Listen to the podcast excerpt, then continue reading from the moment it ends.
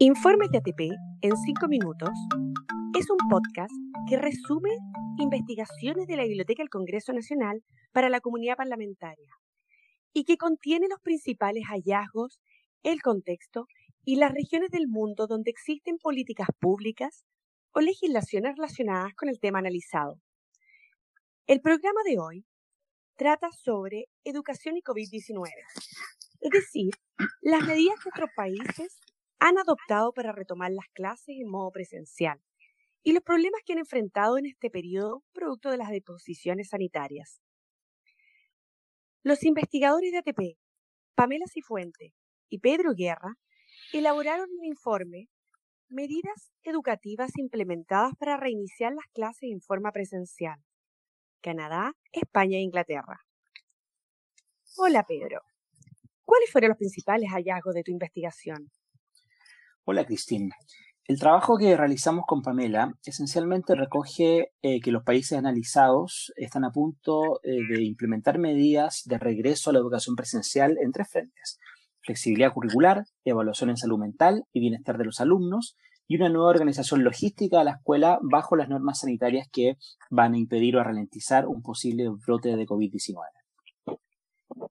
¿Y cómo se abordará la asistencia presencial para el año escolar 2020-2021?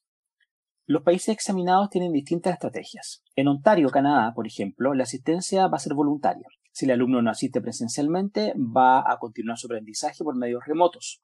En general, para quienes sí vayan al colegio, se va a mantener la asistencia todos los días de la semana, pero en grupos pequeños y estables.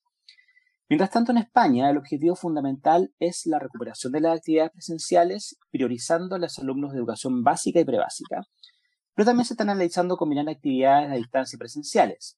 Respecto a la educación secundaria, la regla general es la asistencia presencial. Si no se pudiera mantener la distancia de 1,5 metros que recomiendan las eh, normas sanitarias o el número máximo de alumnos por sala, estos van a asistir en días alternos al colegio. Por ejemplo, un grupo asiste los lunes, miércoles y viernes y otro grupo asiste los martes y jueves de la semana siguiente y así sucesivamente.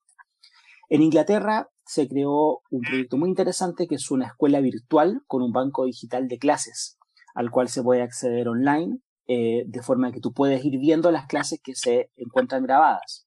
De esta forma, la idea es apoyar o eventualmente sustituir las clases presenciales en el caso de que, eh, como está ocurriendo, se impongan nuevas medidas de confinamiento para el año escolar 2021. Eh, ¿Y qué va a pasar con las evaluaciones? Respecto de los exámenes de para pasar de curso, el sistema ha flexibilizado eh, siempre. O sea, en todos los casos se ha flexibilizado. En Canadá, por ejemplo, mientras la educación básica no va a tener evaluaciones, en la secundaria los esfuerzos se enfocarán en apoyar a los alumnos para que puedan graduarse con los créditos suficientes. En España también va a haber reglas generales de promoción de cursos sin exámenes en todas las etapas y la repetición de curso va a ser considerada como una medida muy excepcional. Esto significa adaptar el sistema de evaluación para que los estudiantes no pierdan el año, pero teniendo en cuenta las situaciones de alumnos vulnerables. En ese sentido, hay varias medidas de evaluación que se están proponiendo, incluidas la autoevaluación, la coevaluación y también las combinaciones entre evaluaciones cualitativas y cuantitativas. Interesante. Y por último, ¿hay alguna preocupación por la salud mental? De todas maneras, en Ontario, por ejemplo, el corazón del plan de reapertura eh, de las escuelas está entonces gobernado por las necesidades de salud mental. Eh, hay, una, hay mucha concentración en la necesidad de construir, construir habilidades socioemocionales en los estudiantes de forma de que puedan desarrollar la resiliencia, manejar el estrés y construir relaciones positivas. Lo mismo en España, donde un principio básico de la reapertura ha sido la preocupación por la salud mental no solamente se tienen que abordar en ese sentido las brechas de aprendizaje, sino que también las de salud mental y bienestar de los alumnos que se hayan producido como consecuencia del cierre de la escuela el año 2019. En Inglaterra incluso se implementó también un taller de webinar que está disponible en YouTube y se han diseñado también dispositivos de apoyo a los estudiantes en problemas, así como medidas de capacitación a los profesores que tienen que lidiar con estas brechas de salud mental, de bienestar de los estudiantes. Gracias, Pedro. Este programa es elaborado por el equipo de asesoría parlamentaria de la Biblioteca del Congreso Nacional para facilitar el acceso a los informes solicitados por la comunidad parlamentaria.